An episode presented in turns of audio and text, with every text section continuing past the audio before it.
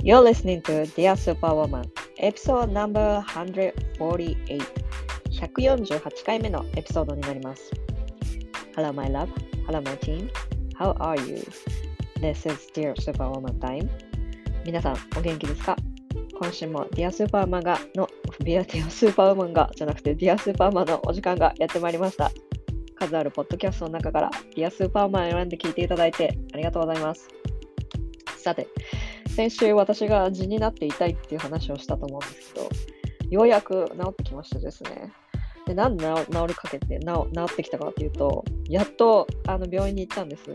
で、病院って最初はその、なんていうんだろう、アメリカでは PCP って言って、プライマリーケアフィジシャンっていう人が、まあ、いて、その人が、そのお医者さんですね、町医者みたいなもんなんですけど、その町医者の人が、これはもうちょっと専門の先生のところに行った方がいいっていうのを判断した場合に、あの産婦人科とか行けるんですよね。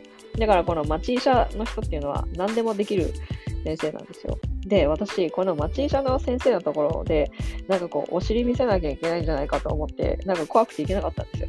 っていうのも 隣にあるんですよ、その町医者が。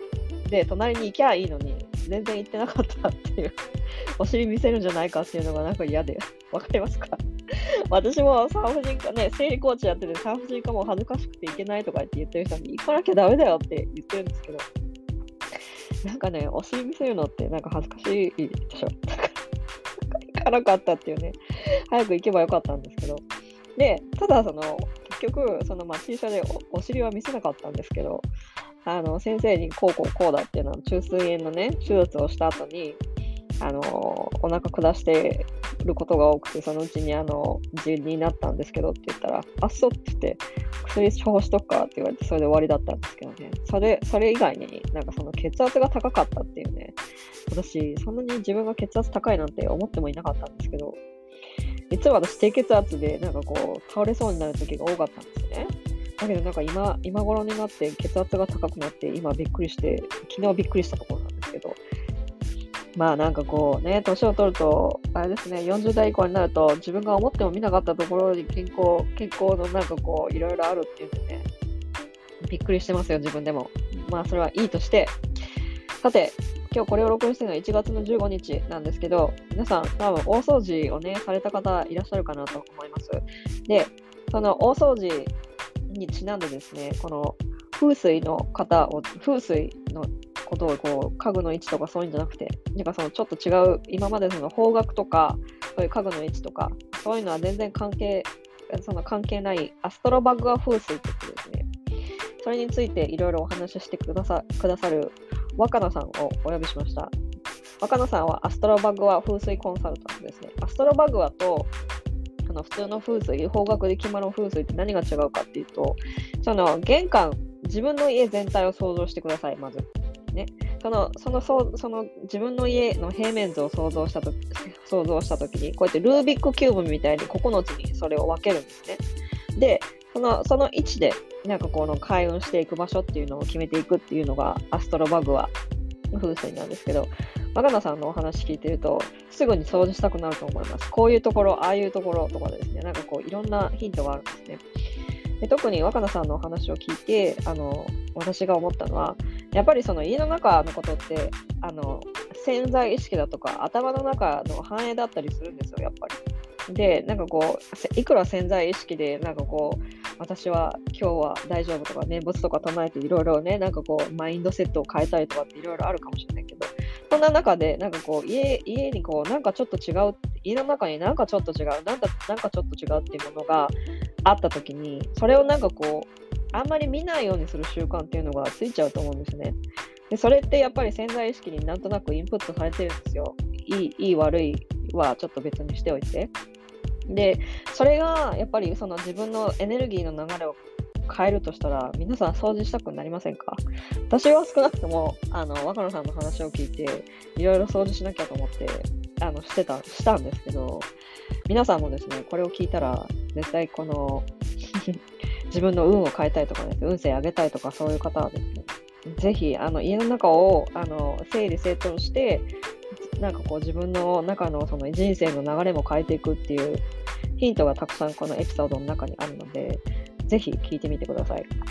そして、あの若菜さんからこのエピソードを聞いてくださってくださってから、この1週間ですね、今日、今日これをリリースしてから1週間以内に、あの風水コンサルタントとかですね、若菜さんがあの新しくプログラムを開講されるんですけど、そのかプログラムの開講と、その風水コンサルタントの単発セッションをですね、これがリリースされてから1週間以内に若菜さんのインスタグラムにあの DM していただいて、お申し込みいただいた方には、あの1万円をあの値引きしてくださるそうなので、ぜひ風水とかですね、若菜さんに個人に見ていただきたい方は、ぜひやってみてください。私もですね、2月にあの若菜さんのコンサルタントを予約しました。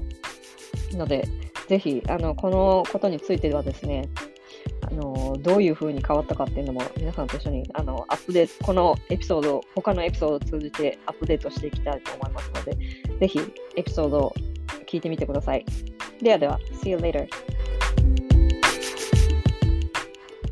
今日はですね、アストロバグは風水コンサルタントの若野さんにあのお越しいただきました。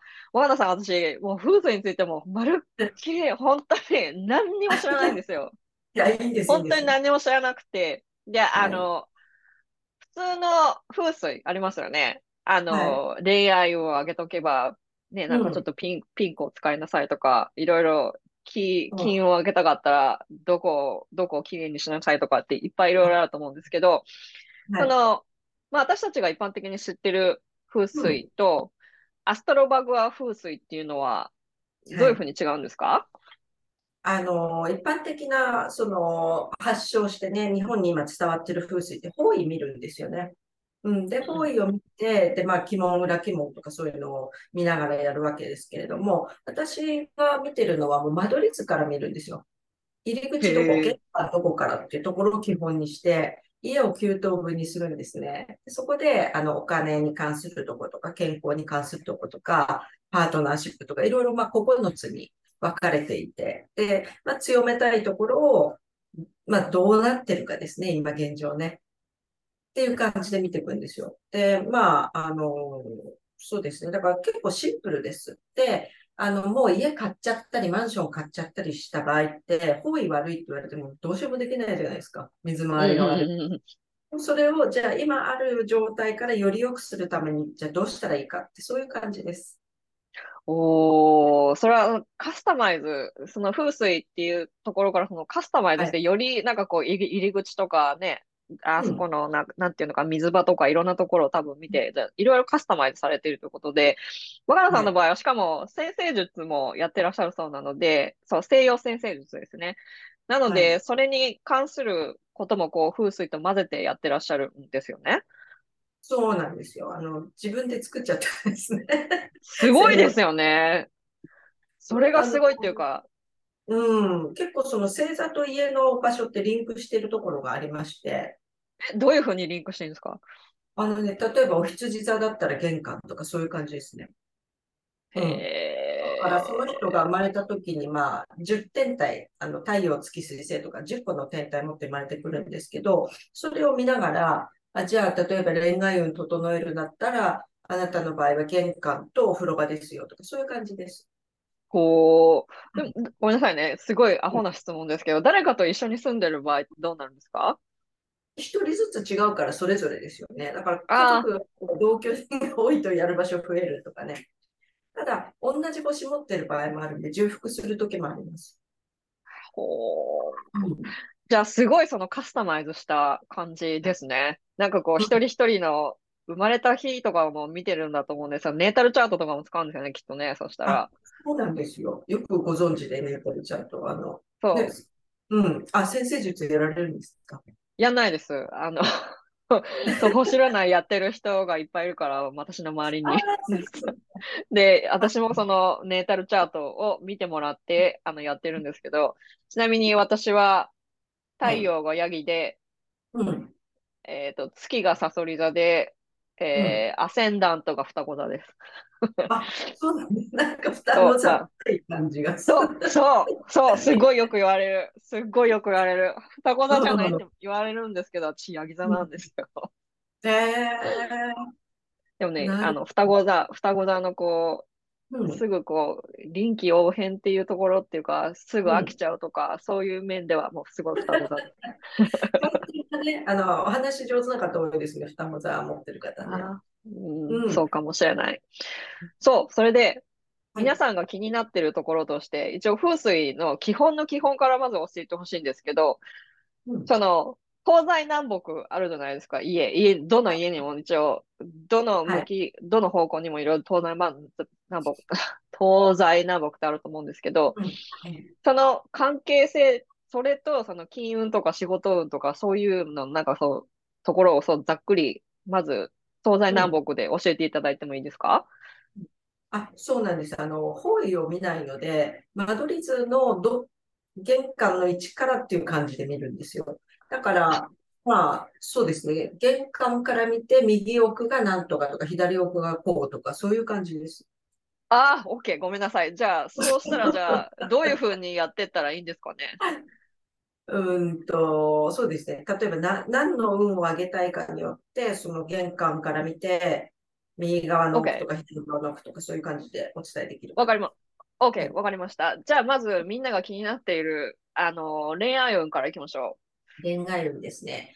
えっと、うん間取り図をですね、まあ、9等分して考えるわけですよ。家全体をうん。まあ、部屋でもいいんですけどね。でもまあ、ちょっとわかりやすく言うなら家の方がいいかもしれないんですけど、まあ、ベランダとかを含めて9等分という感じです。う。うんうんうんうんうん。うんうん。なんとなくわかりますかね？9等分っていうと、うん。どういうふうに分けるの？この東西南北のあれみたいな、なんかケーキみたいに分けるみたいな感じですよね。東西南北は一旦外していただいて、その間取り図そのものがあるじゃないですか。はい。図面ね。はい。うん。マトリ図の図面を縦を3つ、横を3つに分けて9等分ってことです。縦を3つよく。あ、OK、わかりました。ルービックキューブみたいになってるか感じですね。OK、OK、OK、OK。はい、わかりました。うんうんうんうん。それで、そこの恋愛運を見るとしたら、そのルービックキューブの、ルービックキューブがあっ右て、右の奥ですね。右の一番奥ですか？はい、奥です。だから、うんお家によっては、まあ、ベランダが含まれていることも多いですけども、そこが、えー今現在何があるかというところですね。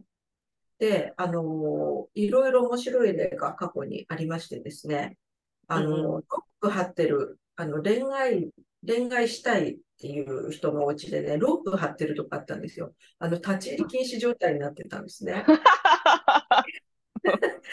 だから、まあ、あの、まあ、他にもいろいろあったんですけども、あの、うん恋愛したいと言いつつ、自分でこう、お誘いあってもね、ちょっとお断りしたり、ちょっとこう、あまり乗り気じゃない感じじゃないですかって言ったら、そうですって、もうここ立ち入り禁止になってますよって言ったら、あ、そういうことなんですね、みたいな。ほー。うん。で、そのロープ何に使ってたかっていうと、洗濯物干してたんですよ。うんうんうんうんうん。うん便利だからそこにやってたっていうことなんですけど、まあそういう状態を作っていたっていうことね。あとあの、えっと、日本刀を置いているカップルがいまして、喧嘩が絶えなかったっていうね。その恋愛のところの場所の見にってこと？そうそう。うわーですね。お。わーお。すごいですね。うん。うちうん、どうぞ。うちは、うん。玄関が、はい。玄関があって、で、玄関のその一番右端に 冷蔵庫があります。保存してるのか、冷やしてるのか。なんでしょうね。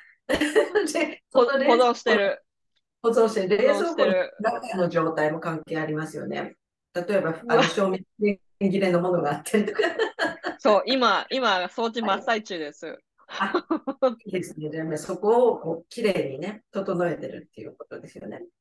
うん。でもね、その冷蔵庫、その日本の冷蔵庫とは、あの、比べ物にならないくらい大きい冷蔵庫なんですね。アメリカの冷蔵庫ってそうなんですけど、アパートはいはい、アパート、今借りてるところなんですけど、アパートには必ず大きな冷蔵庫がなきゃいけないっていうルールがアメリカにはあって、その、はい私たちが選んでない冷蔵庫があるわけですよ、その場所に。もともとついてるってことですか？そうそうそうそう。で、うんそこの、それはもう本当に私の背より大きいだから、私今157センチなんですけど、180センチぐらいあるんですよ。その。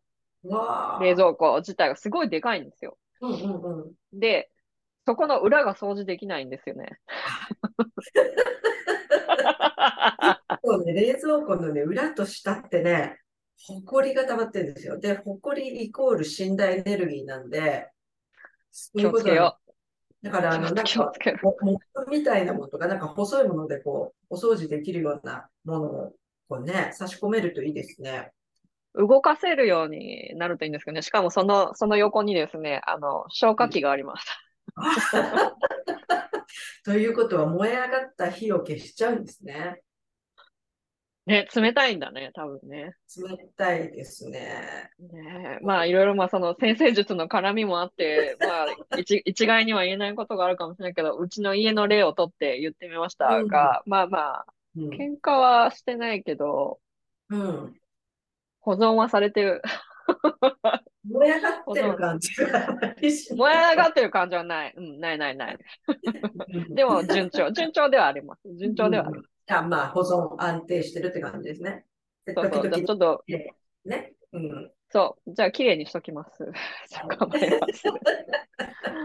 OK。で、皆さん聞いてましたか？えっと、今のお、今のおさらいとして、その玄関から見て9等分する、ルービックキューブみたいに、あの、9等分して、一番右上、右上が、あの、恋愛運が、恋愛運がよく、良くなるところなので、その、そこをきれいに、恋愛運を良くしたい人は、そこをきれいにしてください。で、なんかその色とかは関係ありますか？置くものの色。うん。あの、対応してる色はピンクなんですよ。でもまあ、白と赤っていう風にしてもいいですよね。ただ、あんまりその過剰にピンクを使いすぎると、今度ピンクっていう色の持つ意味としては、もっと欲しい、もっと欲しい、もっと愛して欲しい、もっと愛して欲しいって、こう、渇望になっちゃうんですよ。大量に使うと。だかへら、え。なんか、い一個なんか置くぐらいでいいと思うんですね。ピンクへで。あえ。と、例えば、ペアになったもの、2の倍数とかでもいいですよ。うんだから、何かを2つ置くとか、うんうんうんうんうん。何かを貼るとか、そういうことでもいいとおー。ちなみに、あの、冷蔵庫の前に何かを貼ってると、うんあの、風水的に良くないっていうのを聞くんですけど、それはうん本当？あのー紙とかよく貼ってる人いますよね。あのうん、うちは、は、いっぱい貼ってある。紙を貼る場所はなんか別に作った方がいいかもしれないですね。だから冷蔵庫のドアの前はまあシンプルにして、まあ、キッチンタイマーをくっつけるとかそういうのはいいと思うんですけど、あんまりこう、ごちゃごちゃにしない方がいいいいと思います。なぜなら、その冷蔵庫っていうのは食品をこうストックする場所であって、紙を貼る場所ではないというね。なるほどね。OK、わかりました。気をつけます。で、次、次は、えっと、仕事運に行きましょ仕事運はですね、まあ、玄関側から見て、えー玄関側、玄関側に近い方のうん3つあるじゃないですか。手前側の3つ。そこの真ん中なんう。OK、わかりました。はい。で、そこはう、んそこをきれいにする。うん。だからまあ、玄関のお家も結構多いと思いますけどね。そしたら玄関のお掃除するとか。うん、うん、うん、うん、うん、うん。で、玄関、まあ、そ、そこの場合ね、もし玄関に当たる場合、ちょっと注意があってね、置いちゃいけないものがあるんですよ。あ、その仕事運のところに、うんうんうん。一応玄関も含めてってことですよね。うんうんうん。うん、OK。あのーそう、えっとね、まあ、なんて言ったらいいかな。水に関するもの、水に関するアートとか、実際の水とか、うん、うん、うん、うんうん。水槽具とか、えーえー海の絵を飾るとか。あとはなんだろうな。あと、お金に関するものもダメなんですよね。うん、なぜかというと、えじゃあうという。うん。ちょっと待って、お金に関することで招き猫とか玄関に置いてる人いますよね。あ、招き猫は大丈夫ですよ。招いてるから。こうやってあ、なんだなんだ。OK、うん OK。こう実際のお金ですね。あんまり置く人いないと思うけど。まあね、玄関にね。うんね、そうそうそう。玄関方面だから、そうですね。うん。そう。ちょっとまあ、それは間取りによりケースバイケースのところもあるんですが、そうですね。結構こう、流れ出ちゃうはないようにする。だから水の要素っていうと、流れるじゃないですか、水って。うんうんうんうんだから、ちょっと注意した方がいい。あの、送るときはね。っていうことなんです、ね。ほう。うんじゃあ、じゃあその水に、水に関することだから、湖でもそうだし、海もそうだし、で、金魚とか、そういうなんか熱帯魚とかも玄関とかに置かない方がいいってことですよね。うんうん。あの、一般家庭の場合。うん。お店とかとか、あの、置いてますけどね。中華料理とか水槽置いてあります。そうそうそうあ。一般家ますね庭とちょっと、うん、あの、見方が変わってきちゃう。OK。うんうんで、逆にそこの玄関スペースというか、玄関スペースに近いその仕事を上げるスペースのところで何か置いてみた、その整えた後になんか置いてみるといいものとかありますか？あのね、玄関はな、何か一点ね、赤いものがちょっとあるといいですよ。玄関の扉とか玄関周辺。だから、まあ、クリスマス、えー近いとクリスマスリース飾ったりとかそうなんですけど、玄関のドアに何か装飾、結構でも、アメリカは飾ってるお家多いんじゃないですか、玄関周り。うんうんあるある、あありますけど、まあ、クリスマスの時までですね。うんその後は飾ってあって、赤で飾ってる人とかはなんかこう、あ、クリスマスリースまだあるね、みたいな感じだと思うんですけど、クリスマスの時期だけだと思います、赤があるの。多分。あ、でもリースをなんか飾ってる人いるかもしれないですね、確かに。うん。あとは、まあ、植物を置くとかね。植物でちょっと赤い実がなるとか、そういうものを置くとかね。うん。あの、玄関先が、うん。あの、その靴でいっぱいだったりとかする人とか多いじゃないですか。それは良くないですよね。やっぱりそうなんだ。片付けよねう、片付けよう。基本的にそこに住んでる家族の人数分のサンダルとかはいいんですよ。あの、ちょっとそう、あの、ゴミ、ゴミを出しに行くとかね。に、こうサンダルとかはいいんですけど、あ、あとね、まあ、アメリカはわかんないですけど、日本の家庭でよく見るのがビニール傘ね。あれはよくないですよ。うん、あと傘いっぱいお家とかあるけど、あれもダメ。え、なぜなぜ？あのー傘も基本的にその家族分、人数分が望ましいんですけど、でもやっぱファッションに合わせて買える方とかいらっしゃるし、うんうんあうんの一概には言えないんですけど、ビニール傘イコールチープなものっていうことで、簡易的なものってことで、あの、お金たまらない象徴になっちゃうんです。ほうんー。で、私すごい気になってるのが、私の夫はすごい靴をいっぱい持ってるんですよ。うん。靴を本当にすごいいっぱい持ってるんですよ。私の倍ぐらい持ってるんですよ。で、そこにもう収納場所がないんです。で、あの、見えるようにもう本当にそのもう本当に見える棚があって、そこにバババババって入ってるだけなんですね。私の、私のサイドはもう少ないから別になんもないんですけど、うんだからなんかそういうなんかこう収納スペース、うん。うん。その靴自体は見えないようにしといた方がいい、いいってことですよね。あの、あれですかね、扉がスケルトンになってる、それとも扉がなくて、こう、ただ、こう、靴を収納する状態っていうことですか？そう、ただの棚、ただの棚。あただの棚でこううん、見えちゃうんですよ。うん。本来は扉がある方が望ましいんですけど、もともとその家の作りでない場合は、まあ、そこをきれいにしとく必要がありますよね。時々、なんかこう、拭き掃除をするんですよね。うん、で、一応収納は、まあ、靴に限らず全部なんですけど、7割ぐらい、3割の余白を残しておいた方がいいものが入ってきやすいと。ほこといいことだな。すごいね、多分これみんなすごい、もうみんな耳を、耳を大きくして聞いてると思いますよ、今。これは。ね、あの、やっぱり人の心理としてね、あったらそこに物を入れたくなるんですよ。うん。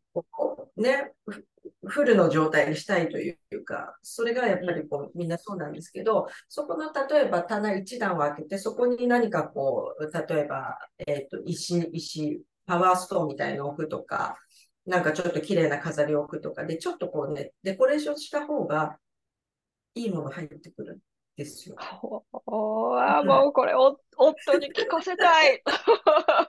ね、でもそう、ご家族がいる場合って、やっぱ自分の意見だけではできないじゃないですか。うんうんうんうん。そこが課題なんです。ね。だから言ってもね、その人の価値観ですからね。靴が好きとか。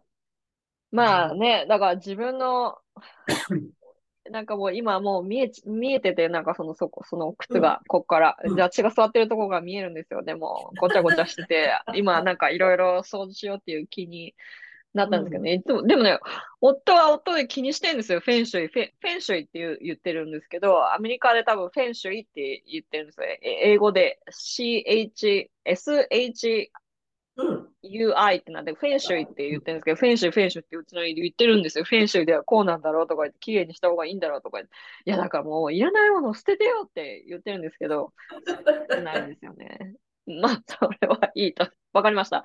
じゃあ、うん玄関は、まあ、とりあえず余白を残して7割。今までのちょっと話を整理すると、何でもそうだけど、多分、あのー服とかもそうだと思うんですけど、棚のものとか7割にしておくってことと、で、仕事のことは、その水、仕事をあげたい人は、その水をあまりつお水をなんかこう描いたものとか、水を想像させるようなものは置かないで。で、あとは、その赤。赤をどこかに置くっていうことですね。玄関の近く、玄関のエリアの近くに置くってことですね。なんか私他に漏れてましたけ？ど、大丈夫ですよね、多分。うん、そんなもん、あとビニール傘あ、そうだそうだ。。出しておく靴の数ですね。そうだ。出しておく数はもう2つ。だからその家族がいる分だけ少しずつの少しということですね。で、ビニール傘も減らしておく。じゃあ、いい傘は数個あってもいいってことですね。うん。あの、綺麗にその傘立てなり、その傘を置く場所に置くと。そこら辺にこう、放り投げておかないというかね、よくね、隙間とかに入れたがる、あの、靴箱の隙間に傘をいっぱい入れてる人とか、あの、出しても出してもいっぱい出てくるとかね、あるうちうち。うちうち。ねだからそんなに雨降りますかとかね、あの、そういうことを聞きながら、あの、コンサルテーションしていくんですけど。そうですよね。本当にそう。もうまさに。OK、では次に行きましょう。次は金運ですね。みんなそれこれもすごい気になってると思うんですけど、まあ一応金金運とまあ仕事運ってちょっと似てるところはあるかもしれないけど、とりあえず金運で行ってみましょはい。金運はですね、あの、左奥ですね。う。左奥ってことはうん、あの右奥の全く反対のところですね。そうそう、そうです。でうん仕事運の、仕事運の一個裏ってことですよね。えっとね、えっと、左奥だから、仕事は手前じゃないですか、玄関側だけれども、うんと、家の向かって奥側ですね。だから、ベランダとかになっているお家も多いかもしれないですよ。左、一番左端の一番上ですよね。うん、うん、そうです、そうです。OK、OK、わかりました。うん、うん。そこをきれいにする。はい、そこに何があるかということなんですね。うちは寝室の一部です。寝室がありますね。うん。寝室、そうですね。うん、そこの状態が整ってればいいんですけども、あの、割とうんよく見かけるのが、そのベランダに粗大ゴミを置いてたりとかするお家とか、あと壊れた。何かを処分しなきゃっていうのをずっと何年も置いてますとかいうお家があったり、えーうんです うちはね、幸いないな。うんうん、いいんじゃないですか？ないけど、うちは幸いないけど、あの、夫の服がいっぱいある。なるほど。それくらい。うんうん。でも、それくらいですね。うんうん。そうだから、そう、そ、そこにお金に関するものをもし置けるのであれば、置けるといいかもしれないですね。そう、財が増えていくという意味では。OK。じゃあ、その財が増えていくというアイテムはどんなものでしょうか？えっとね、何か入れ物に入ったもの、うん、なんですね。なんて言ったらいいかな。例えば、えっと、トレーにいろいろこう、なんて言うんだろう。香水の瓶を並べるとかね。何かに入れた何かこう、ちょっと高価なものみたいな。ちょっと説明がね、下手くそですね。なんて言ったらいいんだろうな。うん。ちょっとお金に関する感じが出る、ちょっとゴージャスなものとか、高価なものとかを入れ物に入れておく。うーん、説明が例えば、はい。例えば、あの、パワーストーンとかあるじゃないですか。あ、いいです、いパワー。パワーストーンとかを、なんかそのお皿の上に乗っけて置いておくみたいな。あ、そうだ、思い出しました。いい方法が。あの、鏡あるじゃないですか。鏡の上にパワーストーンを置くと、えっと、鏡も物を倍増する働きがあるし、パワーストーンも倍増する働きがあるので、財が増えやすいと。ところが、一個注意があって、きれいにしとかないと、マイナスが 増加しちゃう可能性もあるというね。ふうにこう、まめにそこはね、あの、お掃除する必要がありますけど、それすごい、あの、いいアイディアです。うん。鏡の上。うん、ちっちゃい鏡あるじゃないですか。あの、あんまりさ大きいのだと大変だから、そう、ワンポイント、鏡、あの、まあ、普通にお化粧するような鏡とかちっちゃい、手鏡ぐらいっていうんですかね。うん、そこにストーンを置いて、増やす、増やす。倍、倍増効果っていうんですかね。うん、おすお。まあ、で、ほちなみに、うんどうぞ、ごめんなさい。どうぞどうぞ。うんあ、ちなみにそこの色はね、赤と青で紫。この3色ですね。赤と青を混ぜると紫になるじゃないですか。うんうんうんうん。だからその、その3色を使うといいっていうか、そういう色の石とかもいいですよね。おー、じゃあそれは、そうするとアメジストとかですね。あのうん。パワーストーン的に言うと、そのパワーストーンだけでその金運が上がるっていうパワースっていう意味を持つパワーストーンだと、シトリンっていう黄色の、あの、パワーストーンがいいっていうふうに多分思ってらっしゃる方も多いと思うんだけど、とりあえずその風水風水的に考えてうん言うと、その赤、赤と青と紫ですよね。うんうん。それがいいと。ということですね。うん。その場所に対応する色です。OK。で、そこにあの置いてはいけないネガティブアイテムは何かありますか？ごちゃごちゃしてちゃもちろんいけないんだ、いけないのはいけないんですけど。うん。えっとね、そうだな。まあ、これ全部に共通してるんですけど、壊れたもの。まあ、不要品はまずダメですよね。で、壊れたものってな、どういうことかっていうと、そのものとして機能してないものですね。だから、例えばパソコンで直せば使えるかもしれないけど、放置してるとかね。今つ使えてないとか、そういう状態のものはどこにあっても、そこの場所の運気を下げちゃうんですね。ほー。うんほー。あとはまあそうですね。ほこりですよね。うんだからた、その家具の裏側、さっきね、ちょっと冷蔵庫、うんあと家具の下とかね、うんうんうんうんうんこうあります。あの、うんうん切ってね、動かしながらやると結構裏にほこりがわーって何年分のものがついてたりとか。あるある。そうね、ほこりイコール死んだエネルギーだから、いくら他で活性化しても、そこはそういう状態になってると、また停滞しちゃう。下に沈むというか。ほー。ほこりは気をつけてください、皆さん。多分そのね、絨毯敷きのね、人とか家とか多分いっぱいあると思うので、まあフローリングだったらね、ほこりとか見えやすいから分かりやすいかもしれないけど、絨毯敷きの人は掃除してくださいね、はいということですね。そうで。うん。なんかこう、パ、その全体的にこの、今おっしゃっていただいたように、その壊れた、壊れたものは置かないっていう、ど、どんなところでも。で、全体的になんかこう、運気を上げるアイテムみたいなものはありますか？もちろん綺麗にしなきゃいけないっていうのは大前提として？うん。あの、おすすめはですね、音の鳴るものなんですね。例えば玄関であれば、あの、チリンってこう鳴るような、うんと、なんて、ウィンドウチャイムですかね。あと、それを窓にこう風鈴的に置くのもいいですよね。あの、なんか、こう、金属が6本あって、こう、チリンって鳴るようなやつあるじゃないですか。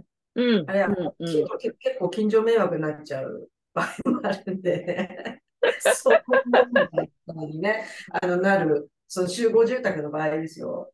う。ん。う。んう。んう。ん。大体どこでも使えるのはそのウィンドウチャイム。あの、なんでかっていう。と、その玄関でそう。チリンってなると、音でエネルギー入ってきましたよっていう。のが、こう、わかるっていう。かね。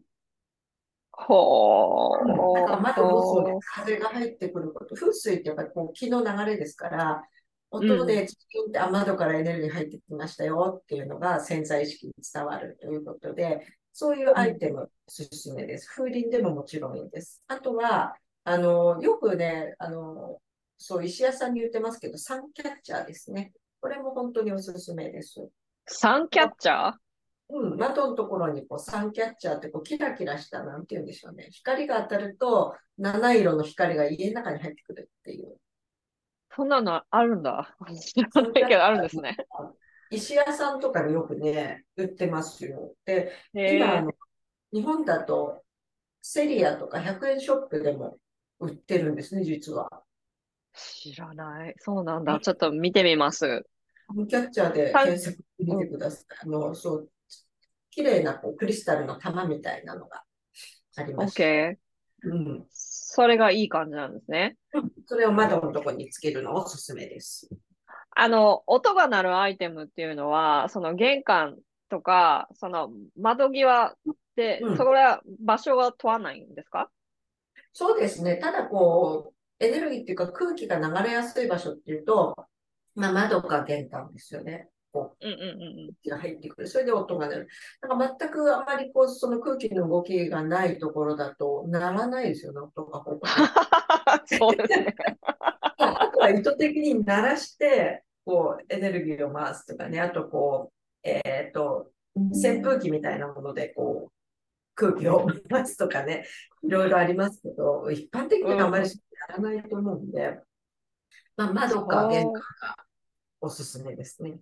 おーうん。あのー、不要なものっていうのはね、多分なんかこう家の中にあったらいけないっていうのはもう重々わかってるんですけど、その例えば、いつか使おうと思って貯めてあるものとかあるじゃないですか。うん、例えば、引っ越しのために、引っ越しのために貯めてある段ボールとか、ああいうのとか、なんかこう、あるでしょ？ああいうのとかって、あのとりあえずはもう処分しておいた方がいい感じなんでしょうかはい、その通りです。引っ越しが決まってればいいんですよ。?OK。あ、1その日程が決まってればね。うん、もう、もうそれが確定してるんだったらいいんですけど、いつか引っ越すっていう、そのいつかのためにだ置いてある段ボールは、やっぱりその簡易的な住居っていうこととイコールになっちゃうんで、なんかそこに定住落ち着かない、エネルギーが落ち着かないとか、そこは自分の居場所じゃないとか、そういうことになってきちゃうので、段ボールって今すぐ手に入りますから、そうね。すぐ手に入りますよね。ために自分がちっちゃくなって生きることの方が良くないですね。おー。それと一緒で、多分、もう皆さん着てない服、断捨離しようと思って、断捨離できないっていう、なんかそういう人も多いと思うんですよね。で、大掃除の時になって、あの、大掃除とか衣替えの時とかになってもこう、あ、これいらないけど、なんとなくその、なんか心が残って、情が映って、なんか残ってて、その服とか物とかを捨てられないとかっていうのもあるじゃないですか。もちろんそういうのって多分捨てな、風水的には絶対捨てなきゃいけないっていうのはもう、もう今までの話でもう皆さん分かってると思うんですけど、その、なんか情があって捨てられないっていうのは、なんか理由があって捨てら、なんか理由があるから捨てられないんじゃないかなと思ったんですけど、でもうん使ってないなら、その、さっきおっしゃってたみたいな、その不要なもの、うん。使ってないものイコール不要なもの。だからやっぱり、目につくとこにない方がいいし、うん。ない方が、ない方がいいんですよね、きっと。うん。あの、服はね、き着たらわかりますよ。あの、ほよく、うーんと、昔の服を取ってある方、これ高かったんですとか、う。なんか思い出があるんですっていう服を持ってる方いらっしゃいますけど、じゃあ今着てみましょうって言うんですよ。で、着るとなんかおかしいんですね。で、今それ着て楽しい気気分ですかって、気持ち、なんかこうワクワクしますかって。言うと、いやーってなって、わかりましたっていう。流れになる。だからまあ、10年前、20年前の、えー思い入れのあるね、高かった服。まあ、うんうん。私の世代だとバブル期の、あれですよね、20代の頃に着てた服とかね、うんうん。ですよ、20代の服を50代で着ると、やっぱり似合わないんですよ。それもそう。あと、人からのもらい物とかもあると思うんですよ。はいなんかその、贈呈品とかで、もらったんだけど、好きじゃないもの。とか。うん、もらったんだけど好きじゃなくて、とか、もう、もらったんだけど、いつか使うだろうと思って置いてあるものとかってありますよね。そういうのは、どうしたらいい？もちろん捨てなきゃいけないんでしょうけど、なんかそれに関して、その、どうしたらいいですか？そうそう、もう使ってないってことは、そのものを無視して生きてる状態になるので、そのものが寂しいオーラみたいに出すんですよ。それ恋愛運につながるってこと？もちろん、もちろんつながりますよね。だから気に入らないものに囲まれて生きてる本当なんかつまんない人生じゃないですか。気持ちが上がんないし、ああ、なんか好きじゃないなってものを常に見ながら生きてるっていうのは。だから、リユースですよね。あの、どっかそういうリサイクルショップに持っていくとか。あの、まあ、私おすすめしてるのは日本だとジモティとかメルカリとか、まあ、送料ちょっとかかっちゃうのは難しいですけども、そういうところでどんどんどんどん手放していくと。あの、ジモティというサイトがありまして、そこはね、あの、よくお家でこう、もうこの家具使わないよっていうタンスを無料で出すとすぐ欲しいっていう人が現れたり、すっごい早いです、動きが。ほー。のそのね、お家のコンサルを風水やりながら、ジモティーやりながらっていうのをこの間やったんですけど、そっちのジモティーの連絡が忙しくて、ちょっと後にもうすぐ出したらすぐ来るんですよ。欲しいです。へえ、それはおもいいですね。うん、スピード感はいいです。あと、なんか家の中でこう処分しきれないものとかって言ったら何ですかね。まあでも、まあ処分しきれないものは処分した方がいいっていうことですよね。うん、あの、多いのが本ですね。あ、本。うん。と、専門書とかね、持ってる方なんかはそうですね。で、本に関して言うならば、本は、まあ、情報ですから、その昔、まあ、その、絶版になったものとかね、仕事で使うもの以外、小説とかってそんな読み返さないじゃないですか。まあ、好きな小説は別としてね。うん。あの、古い情報に固執しちゃうことになるので、どんどんアップしていくといいですよってお伝えしてます。ほう。あと、それで言うと、今、今はもうないのかもしれないけど、DVD とかはどうですか？持ってる方多いですけどね、今全然見れるじゃないですか、ネットで。そうそうそうそうそう。だから多分置いてあるんだと思うんですよね。うん。ねだからなんでそれを持っていたいのかっていうところになりますよね。うん。で、私なんかこの、風水で、なんかあと、仕事運っていうところで、多分パソコンの中のこともなんかこう風水として見てる人っていらっしゃると思うんですよ。うん、で、なんかもうパソコンの中はごちゃごちゃで、なんかもうファイルがもうデスクトップにわーっていっぱいある人とかっていらっしゃると思うんですけど、うん、そういうのもやっぱもう整理した方がいいんですよね、きっと。仕事を特に上げたい人は。多分そうです。スマホの画面もそうですよね。いっぱい。なんかまとめちゃってんじゃないですか、仕事のえあのやつを一箇所にするとか。なんかそう、そうですね。だから時々、うん、3ヶ月に1回ぐらい見見返してみても、いらないものはどんどんどんどんどこ入ってるか分かんなくなってる人とか多いんじゃないですか？うん。ね、仕事運です？これって。一般的に、でも一般的にまあ、うん、そうやってやってると、自分がどこにいるか分かんなくなっちゃうことって多いですもんね。仕事運だけじゃなく。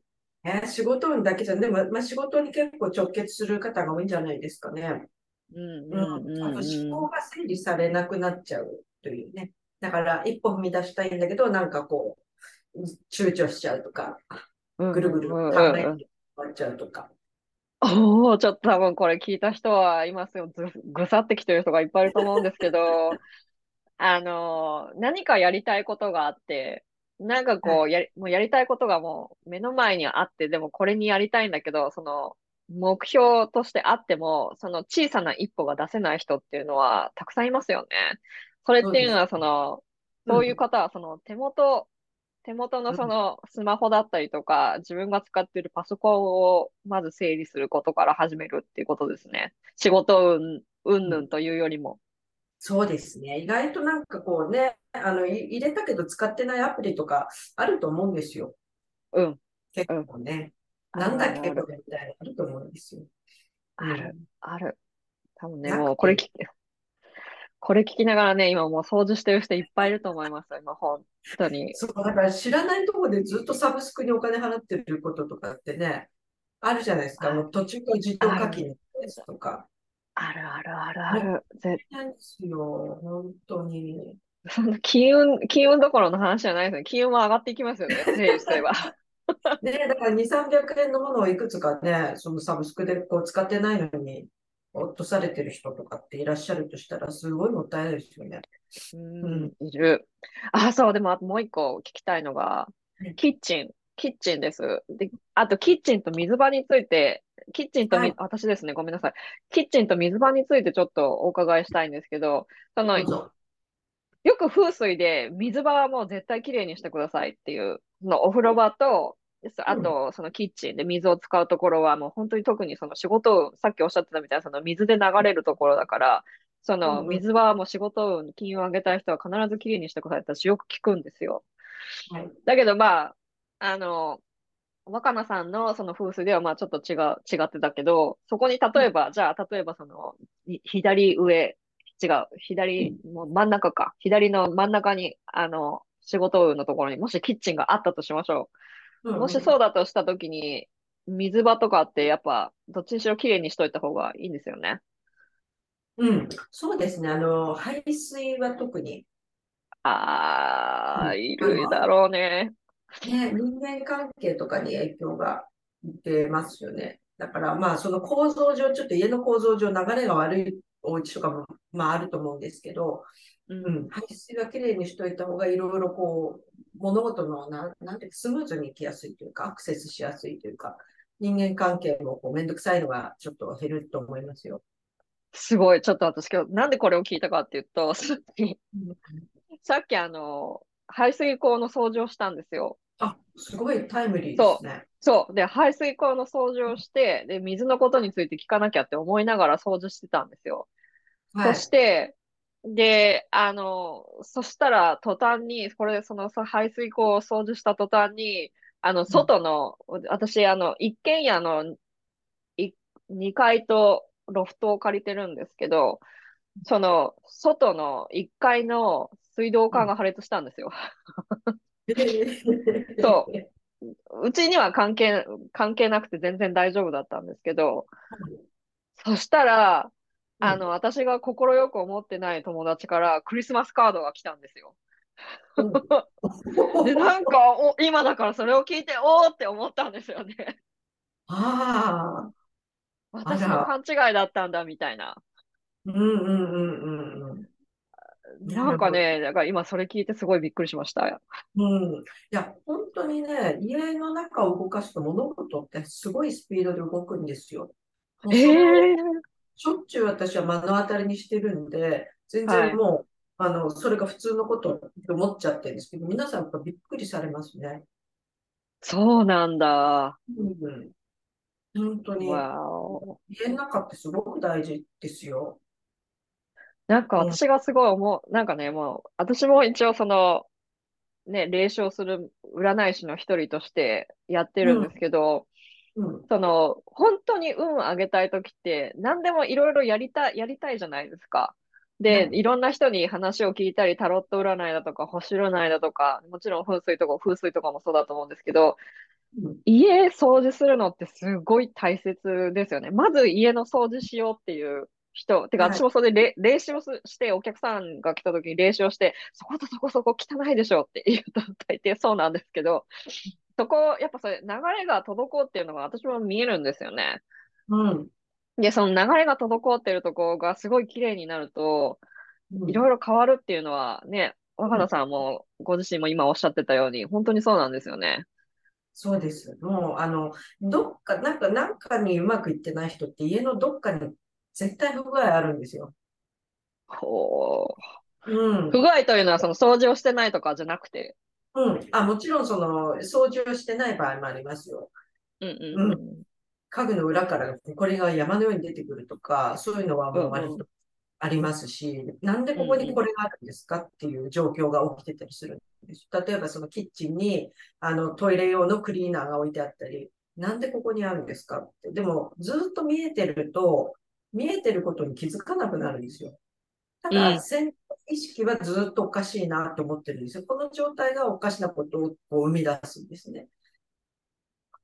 ほう。うんっていうことは、その家の中のことっていうのは潜在意識に直結してるってことですね。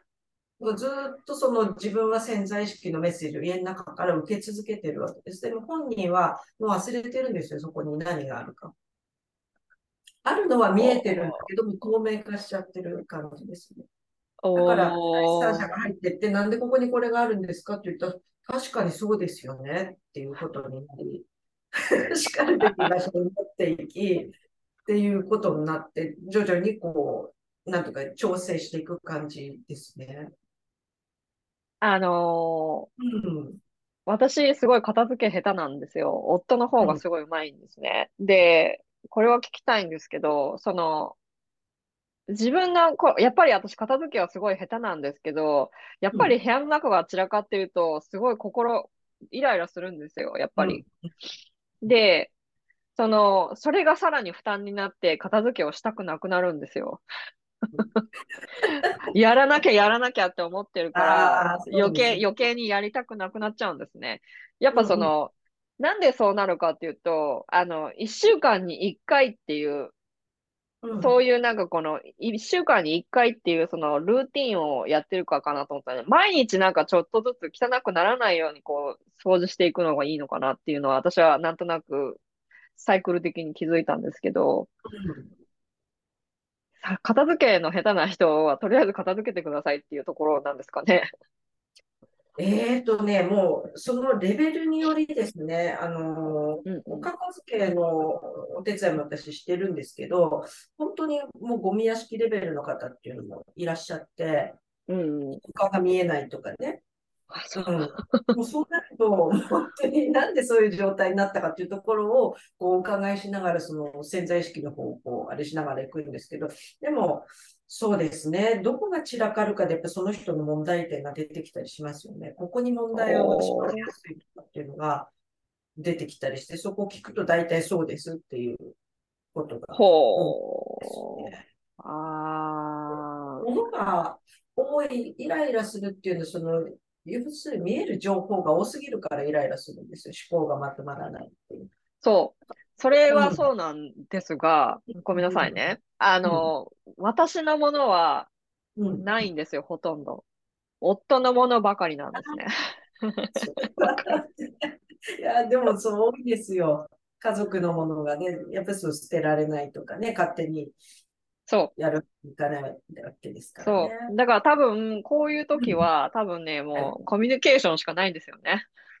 コミュニケーションしてやっていくしかないんですよね。うん。あとは本当に自分だけのテリトリーを作れるんであれば、そう、できる。ただ、ね、お家の事情でそれができない方もいらっしゃるから、そこら辺はちょっと難しいところですね。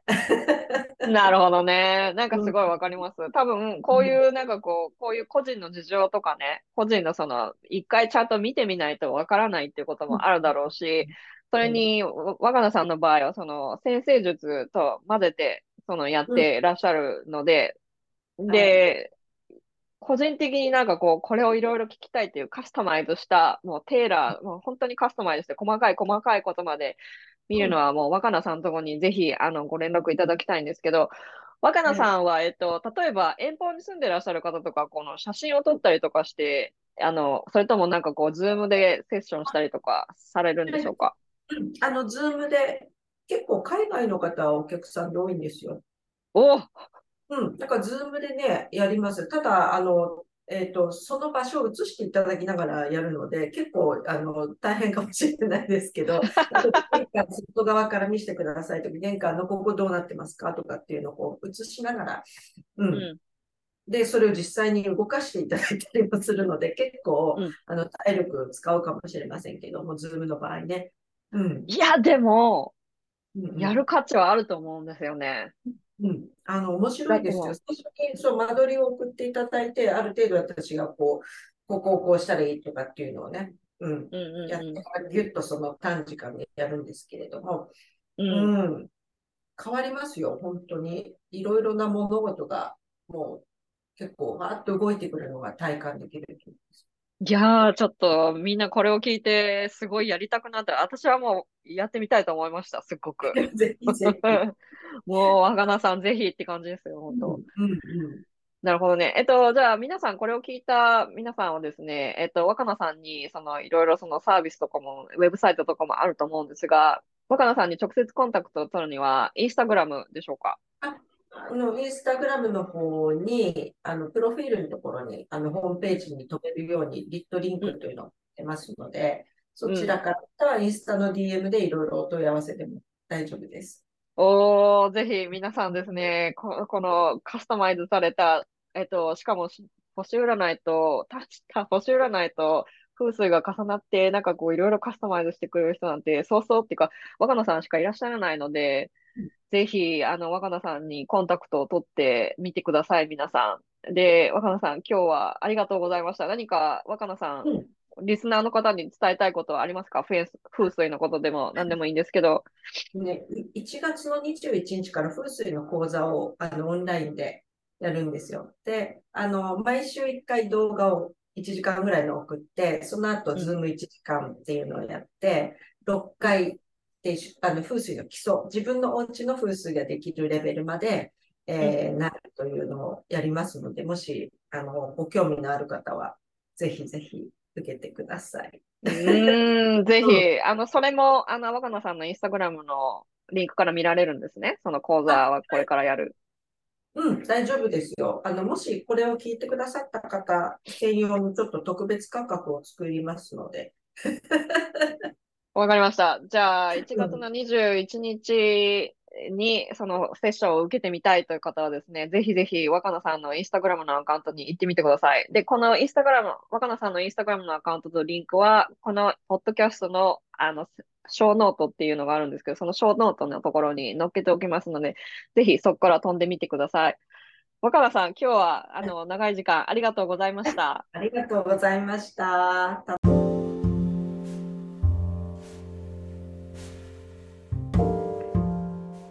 皆さん最後まで聞いていただいてありがとうございました。若菜さんのお話いかがだったでしょうか？私もこのエピソードを編集しながら、うやっぱりこれはやっておきたいなとか、私の家の例を出していろいろ話したから、あれだったんですけど、若菜さん、私の本当にアホな質問とかを何回しても、若菜さんすごい丁寧に答えてくださって、なんて言うんだろう、なんかこう、お姉さんみたいな感じだったんですよね。私は弟しかいないんですけど、このお姉さんっていうかこうなんかこう優しく包み込んでくれるオーラてか聞いてるだけでなんかそんな感じがしたんですよ。この人だったらなんかこう安心していろいろ話せるなっていう気持ちになるようなあの方だったしエネルギーもそんな感じだったんですよね実際に。で若菜さんがこのエピソードの中で話してくださったこのいろんなね、ラッキーアイテムとか、こういうものを置いたらいいとか、こういうことをしたらいいとかっていうことを実際に取り入れ取り入れてみるといいと思うんですよね。私も 本当に、あの、このエピソード中で話しましたけど、あの、友達から急にその、クリスマスカードが届いたっていう、本当になんかこう、もちろん偶然だったのかもしれないけど、なんかこういうのって本当にあるんだなって、物事が本当にスムーズに動いてくることあるんですよね。で実際に私もなんかこう、年末きれいにして、もちろん私のこのエピソード中で話した冷蔵庫の裏はまだ掃除してないんですけど、掃除をして、すごいなんかこう、運気が上がってきてるのは感じるんですよね。だからその、風水ってなんかこう、自分の運を運ってなんかこう自分でコントロールできないとかってなんかこう思うじゃないですか。だけどなんかこう自分のその身の回りにあるものを片付けることによって自分の思考が変わってその思考が変わることによってなんかこう人生の選択肢がよりクリアになっていくっていう意味ではすごいこう自分のこのなんかこう人生を無理やりコントロールしたりとかするっていうよりもこの運を上げるっていう意味ではなんかこうすごいこう、なんて言うんだろう、システム的にとっても合理的な気がするんですよね。システム的に合理的って言うんですね。システムとしては合理的だと思うんですよね。だからぜひですね、風水に気になる人、まあいろいろね、ハマるとハマるって言いますけど、若菜さんにですね、ぜひ個人的に見ていただいて、あの、いろんなことが動き出すのを実感してみるのもいいんじゃないでしょうか。私もですね、若菜さんには2月の初旬に見ていただくっていうふうにもう予約はしたんですけど、どうなるかっていうのをですね、今後、あのこちらのポッドキャストでもお伝えしたいと思いますので、ぜひ、あの、stay tuned って感じです。というわけで、また来週お会いしましょう。See you next week. Bye.